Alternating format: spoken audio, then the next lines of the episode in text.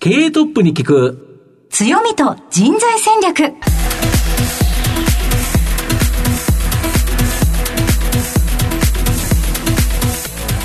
毎度相場の福の神こと藤本信之です。アシスタントの飯村美希です経営トップに聞く強みと人材戦略。この番組は相場の福の神藤本信之さんが注目企業の経営トップや人材戦略を担うキーパーソンゲストにお迎えしてお送りします。企業を作るのはそこで働く人ということなんですがゲストには毎回事業戦略上独特の強みとその強みを生かすための人材戦略じっくりとお伺いしていきます。この後早速トップのご登場です。この番組は JAC リクルートメントの提供でお送りします。経営トップに聞く強みと人材戦略。経営トップに聞く強みと人材戦略。本日のゲストをご紹介します。東証スタンダード上場、証券コード7940、ウェーブロックホールディングス、代表取締役社長、石原智則さんにお越しいただいています。石原さん、本日どうぞよろしくお願いいたします。こちらこそよろしくお願いいたします。では早速ではありますが、ウェーブロックホールディングスの事業内容のご紹介をお願いいたします。えー、ウェーブロックホールディングスはですね、あの、ホールディングス会社、持ち株会社ということでですね、えー、事業会社を傘下に持っております。えー、製造業でありますけれども、えー、樹脂、まあ、プラスチックを中心とした原材料を加工して、えー、様々な製品を製造販売をしています。樹脂だけではなくてですね、えー、糸だとか、えー、そういったあ素材を組み合わせると、はいえーいうことで、付加価値をつけた製品を製造するということがコンセプトになっておりまして、えー、まあ、様々、えー、生活資材やあ農業資材、あと産業資材やですね、あとは、えー、食品の包材だとか、今日一部持ってきていますけれども、はいリスナーの方々はお見せできませんけれども、あの、自動車のパーツに使われるような、そういったものを、えー、製造しております。えー、ニッチな、あの、産業ではあるんですけれども、あの、いろいろな分野で、えー、日本国内トップシェアを、えー、いくつか持たせていただいている、まあ、そういったものを、えー、製造販売している会社になります。はい。あの、今お話がありましたけれども、えー私たちのスタジオに今お持ちいただいているのは、自動車メーカーの、ね。これでもどこの場所のものになりますか？これはですね、はい。えー今お持ちしたのはですね、はい。あの、自動車、まあ、4つ、あの、車輪があると思いますけど、はいその、あの、真ん中の、えーホイールの真ん中にあるですね、センターホイールキャップというところで、そこに付けられるようなものです。今日はお、あの、お持ちしてませんけれども、あの、自動車の前面のところに、自動車のメーカーの、はいえーエンブレムとかあると思いますが、ああいったものも作ってありしますね。そうですか。あの、もう見た目金属にしか見えないんですけれども、これも樹脂なんですね。樹脂なんですね。はい軽そうにお持ちですもんねそうですね。はいまあ、なので、まあ、あの、樹脂というのは、あの、そういった意味では今、プラスチック結構いろいろな環境問題ということでいろいろ言われる部分はあるんですけれども、あの、逆にこういう、あの、金属に見えるものを本当のリアル金属で作ったりだとか、えーメッキですね。メッキとかでやってしまうと、環境負荷が高いと、はいまあ、いうところで、えーまあ、あの、プラスチックを使ってもですね、えーある意味、あの、環境対応というのができる、まあ、一つの商材という形になってます。ありがとうございます。また後ほどじっくりと事業内容について伺っていきたいと思いますが、まずは、トップは企業にとって大切な人材であり強みでございます。トップのお人柄に迫らせていただきたいと思いますので、石原さん、しばし質問にお付き合いどうぞよろしくお願いいたしはい、こちらます。こそです。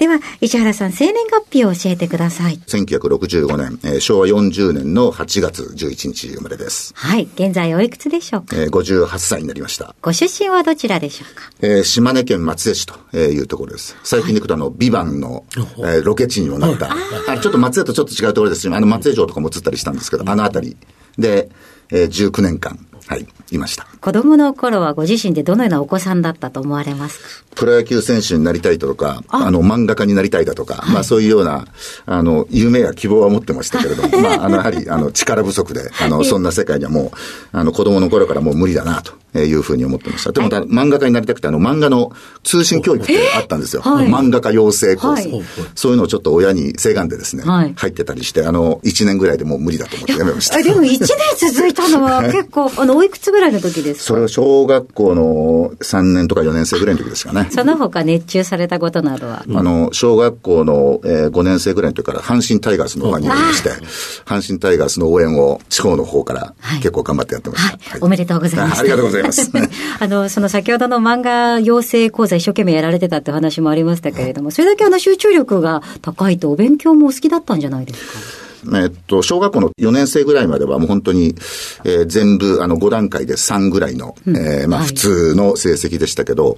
5年生の3学期からはですね、急に成績が上がって、まあ、主要4科目って言われるものは、まあ、あの、全部5になりまして、まあ、なんで、まあ、小学校の、まあ、5年、最後6年ぐらいからは、勉強は、まあ、自分で言うのなんですけど、できるようにはなりました。その後、中学進まれても？まあ、多分中学の時は一番成績ピークだったと思います。まあ、あの、学年トップも、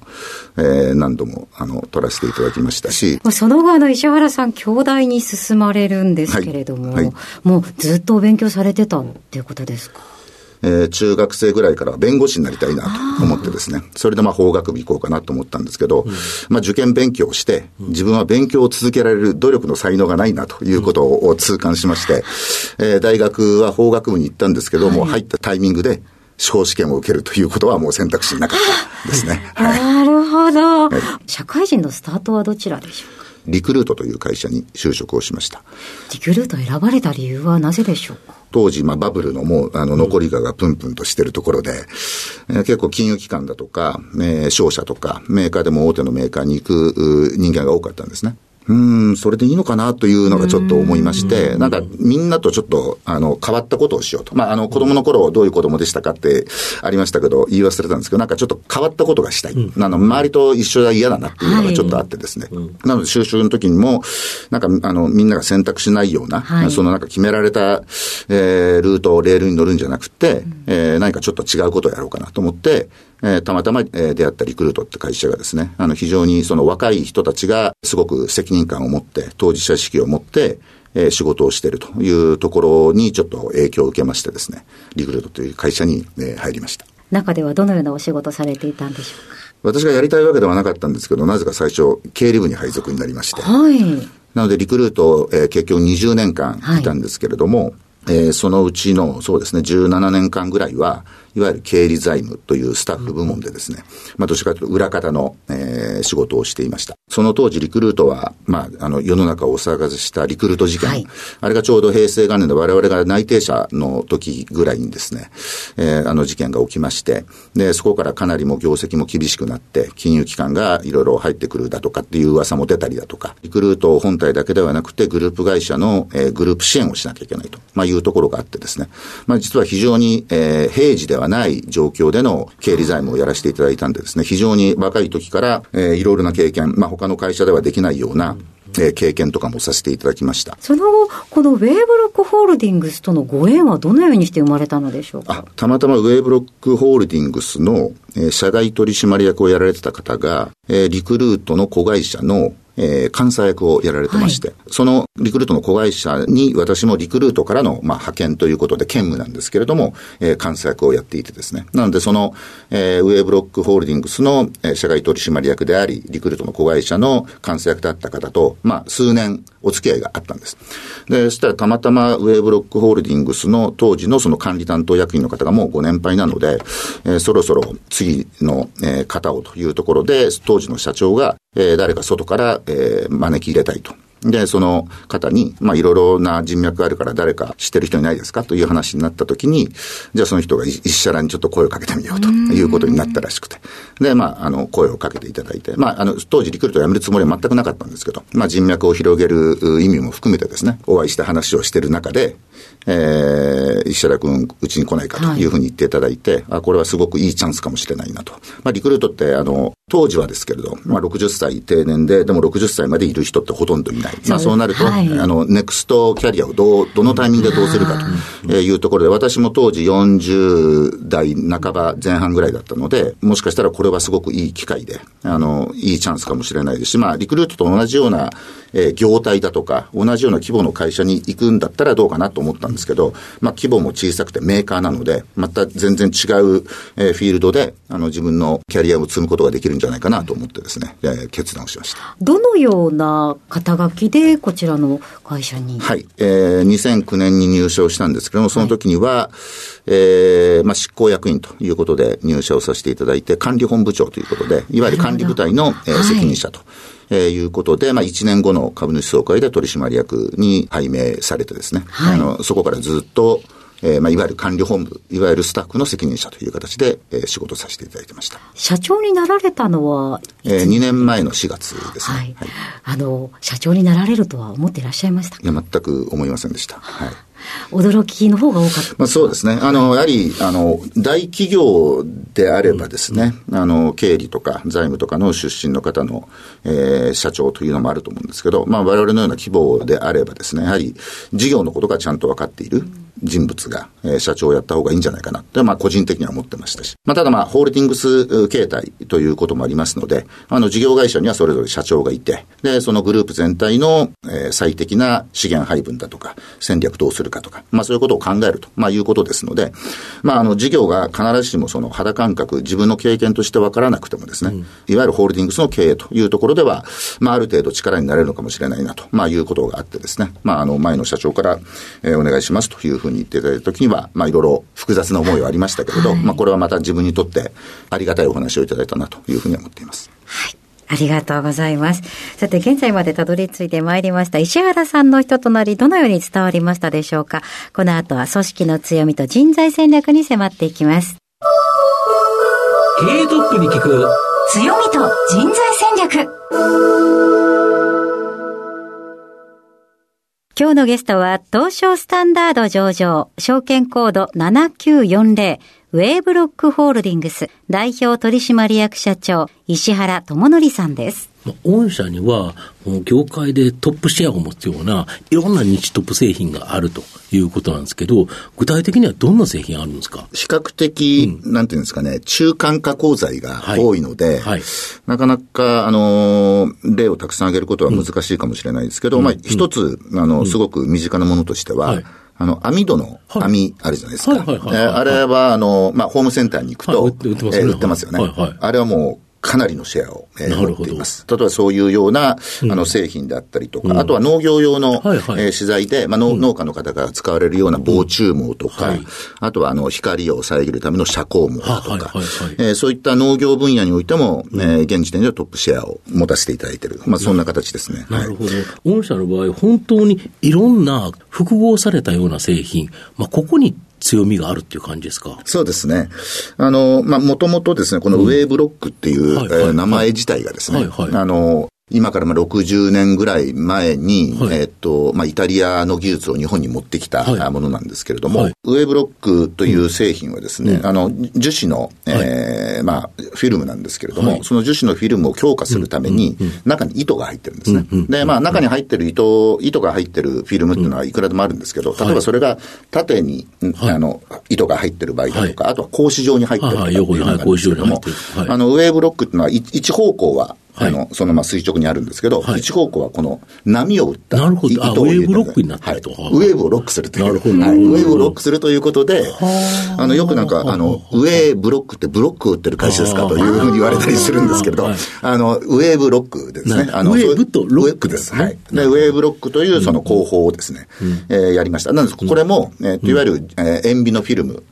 にその糸を足すことでですね、えより強化し、えきちんと例えばその、転調するときにもですね、あの、の、一部は伸びる、一部は伸びないということで、きちんと貼りやすいみたいな形で、まあ、これも、えっと、塩ビのフィルムと糸の複合ということになるんですけれども、まあ、あの、すべてのものがそういうような形になってるわけではないんですけれども、ある、えー、素材とある素材を組み合わせると、まあ、いうことが、えー、今まで多いパターンですね。その中ではやはり収益を上げるためには、シェアの高いところ、まあ、ここに得意なところに打つということですか？おっしゃるほど。あと、先ほどおっしゃられた、はい、その、まあ、手元にもあるわけなんですけど、はい、金属調の可食フィルム。はい、これが、やはり最近人気製品ということなんですけど、はい、これやっぱりどんなところで使われるんですか？あの、使われているところはですね、今はもう、えー、ほとんどが自動車の、えー、内装、外装だったりします。ただまあ、あの、一部ですね、うん、えー、キャリーバッグだとかスーツケースだとか、あの、非常にあの、有名ブランドの、はい、えー、キャリーバッグとかにも使われてまして、あの、アルミのように見えて、うん、あの本当のアルミが使われてる、えー、ものと、うん、えー、アルミのように見えて、うん、あのアルミじゃないうちのこの金属調の可食フィルムを、うん、えー、そのキャリーバッグスーツケースに使っていただいているというようなケースもありますけれども、今はあの大半のものが自動車の内装や外装に使われています。要は自動車っていうのは、やはり軽量化っていうのが一番求められると。はい。いうことで、はい、これ樹脂だから、金属の何分の1かですよね、重さは。それはやっぱ大きいんですか？そうですね。あの、軽量化ということもありますし、うん、あとはやはり錆びないっていうことですね。確かに。あの、金属、も、もともとこれが、あの、言われたのも、この、うんうん、えー、とある車でですね、はい、海外に輸出しようとしたときに、はい大体錆びてる車なんですけど、全体が。一箇所だけ錆びてなかった。で、これを見たその自動車会社の偉いさんが、なんであそこだけ錆びてないんだと。いうことで、えしたら、あの、あの、ウェーブロックという会社の金属のように見えるけど、金属じゃない樹脂のものを使ってますというふうに、あの、言ったらですね、じゃあそれ全部使えばいいじゃないかと。いうことで、そこに広まったみたいな形です。ですね、まあ、あの、もう一つが錆びないと。あとは、えこれあの、金属のように見えるんですけど、実はその金属を蒸着しているものですので、あの、ミクロベースで見ると小さな穴が開いてるんです。はいはいはい、なので、光や電波を通すんです。なので、今このドアノブもお持ちしたんですけど、あの自動車のですね、これを、ドアに使うとですね、はい、あの、キーレスエントリーということで、電波を飛ばすんですよ、ね、はいはい、電波を飛ばす、電波の受け口って外に作んなきゃいけないのを、これ隠せるんですよ、この裏に。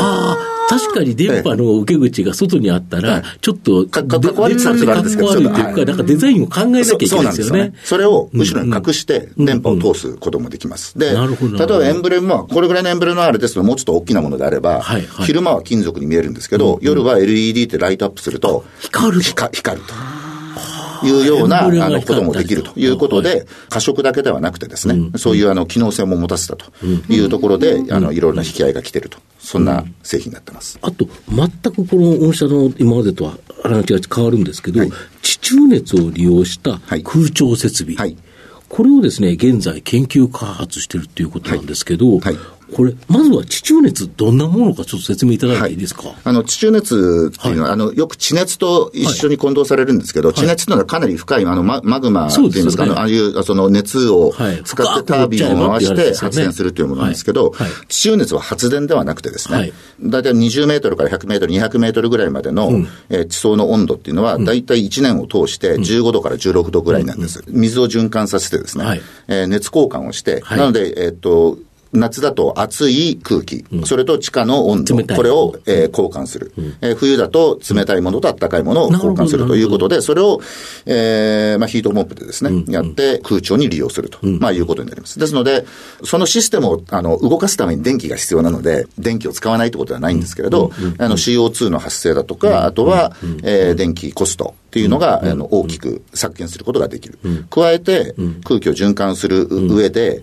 えきちんとそのフィルターとかをつけて、え空気自体をきれいにするということも可能ですので、例えば工場で、え仕事をされる方々の、い、わゆる空間をきれいにするだとか、まあ、なかなかちょっと一軒家に使うのにはいろいろなコストもあって、あの、なかなか難しいんですけど、中には富裕層の方で、このシステムを使って一軒家で、本当にきれいな空気。で、あの、エアコンのように一箇所から風がバーッと出て、うん、えー、その風に当たって不快な思いをするってことはなくてですね、全体の空気を冷やしたりあったりするので、空間のクオリティを上げるということも可能な形になっています。なるほど。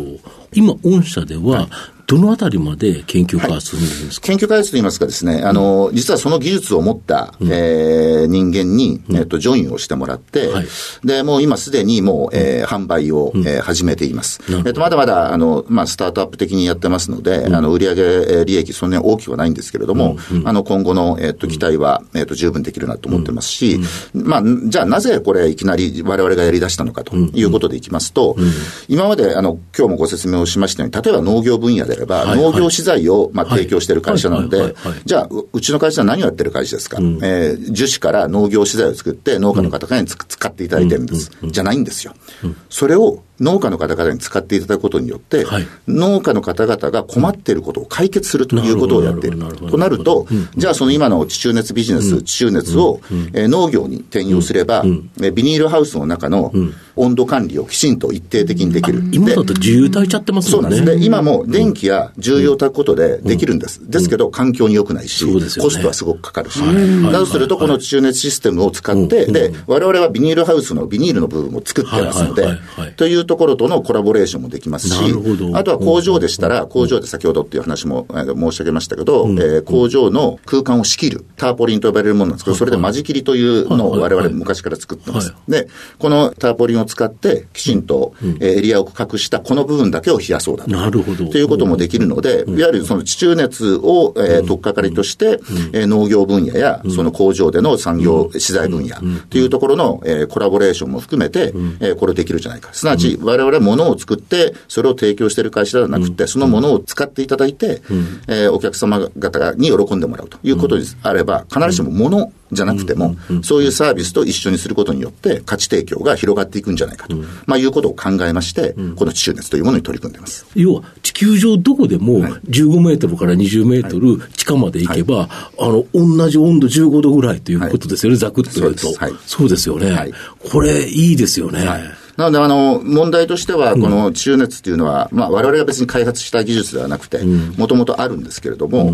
初期投資が非常にかかる。ということで、なかなか、えー、定着しなかったですし、まあ、収熱を使っても、これはもう単に無駄遣いだというようなことを、まあ、もう評判化されてしまっている分野もあったりします。ただ、あの、実は我々の技術はですね、従来の技術と違って、地下水を使うと、まあ、いうところの中で、熱交換の、えー、クオリティを上げてですね、それやるためにあの穴を掘る、ボーリングっていう穴を掘らなきゃいけないんですけど、この穴を掘る本数を従来の3分の1から5分の1にすることができます。ということは、従来の工法と比べれば、全然コストはかからないと、まあ、いうようなところでの競争力はあるという認識をしてますので、まあ、まだまだ、あの、スタートしたばっかりですんで、あれですけど、まあ、今後の発展性は十二分にあるなと認識をしています。御社の今後の成長を引っ張るもの、改めて教えていただきたいんですが。あの、今、あの、お話、えー、出させていただいた、あの、金属調の可食フィルムや、まあ、地周熱という、こういう新しい分野をどうやっていくかということも極めて大事なんですけれども、やはり、あの、そのトライアンドエラーを重ねる上ではですね、まあ、既存事業という、まあ、あの、非常にも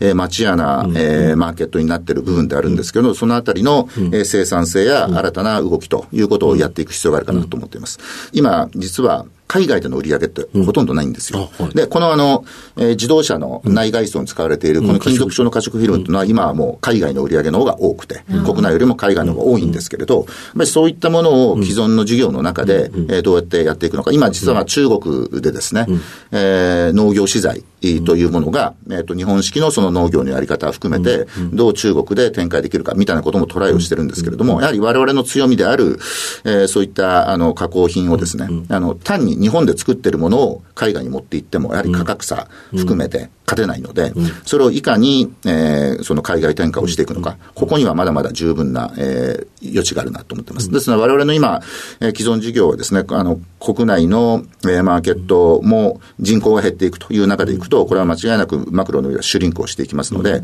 えー、今申し上げたような海外展開も含めてやっていくというのがですね、一つの大きな柱になっていくのかなと。考えてます。なるほど。そんなウェブロックホールディングスを支えるのは人ということだと思うんですけど、はい、御社グループで今何人ぐらいの方が働いてるんですか？そうですね。グループ全体で600名程度になります。主な部署ごとの人員配置、教えていただいてよろしいですか？えー、ウェーブロックホールディングスという持ち株会社では、うん、えー、50名程度です。うん。うん、で、あと、おまあ、あの、網戸の網を作ったりとか、そういうようなあものを作ってるマテリアルソリューションという、うん、えー、セグメントがあるんですけども、こちらで今450名程度。はい、で、あの、金属調の加飾フィルムを中心に、えー、作っているアドバンストテクノロジー事業、うん、えー、こちらの方で100名程度という配分になっています。で、そういう人を基本的には、まあ、あの、人材を取るところでは、新卒採用というのと、経験者採用という形で、えー、手法があるかと思うんですけど、ちなみに今年の4月、新入社員って何人ぐらい入ったんですか、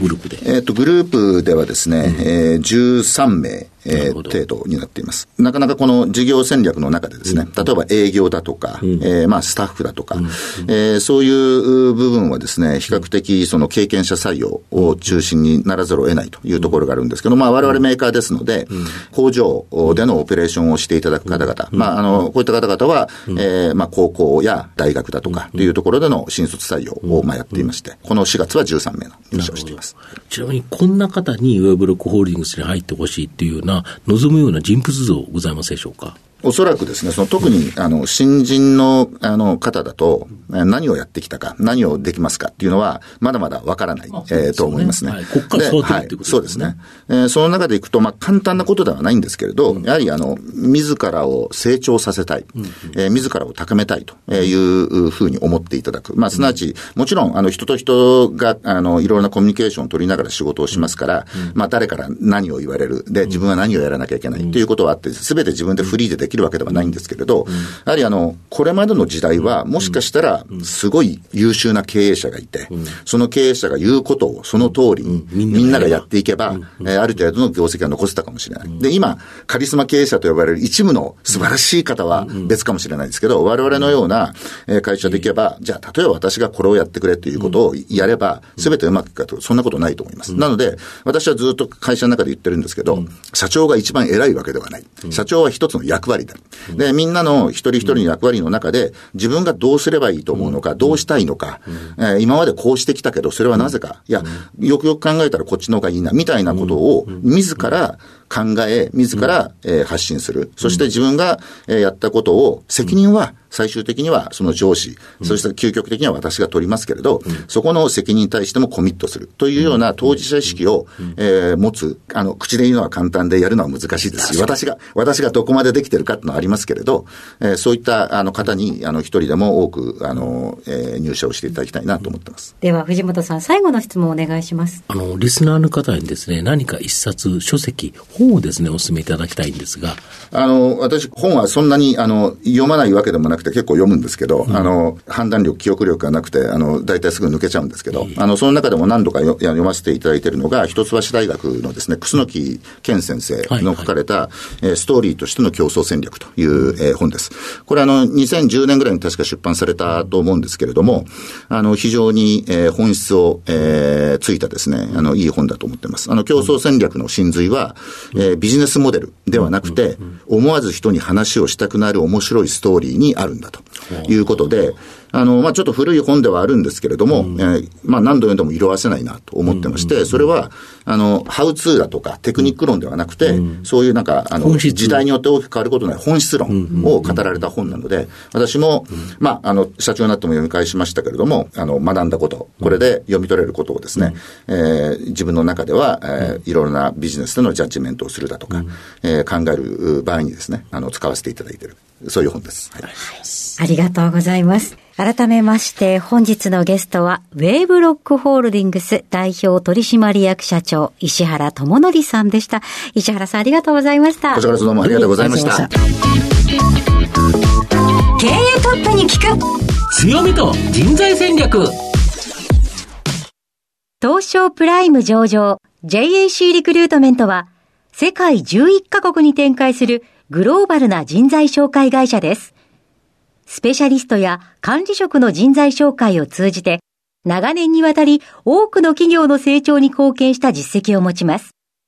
当社では、役員、CFO、CIO、本部長、社外取締役などの経営幹部層の人材紹介に特化した専門部署、JAC エグゼクティブを構え、企業の経営課題解決を支援しています。経験豊富なコンサルタントが経営課題をヒアリングし、課題解決に導く人材をご紹介いたします。企業の経営改革を担う人材など、経営幹部の採用なら、東証プライム上場、証券コード2124、JAC リクルートメントにお任せください。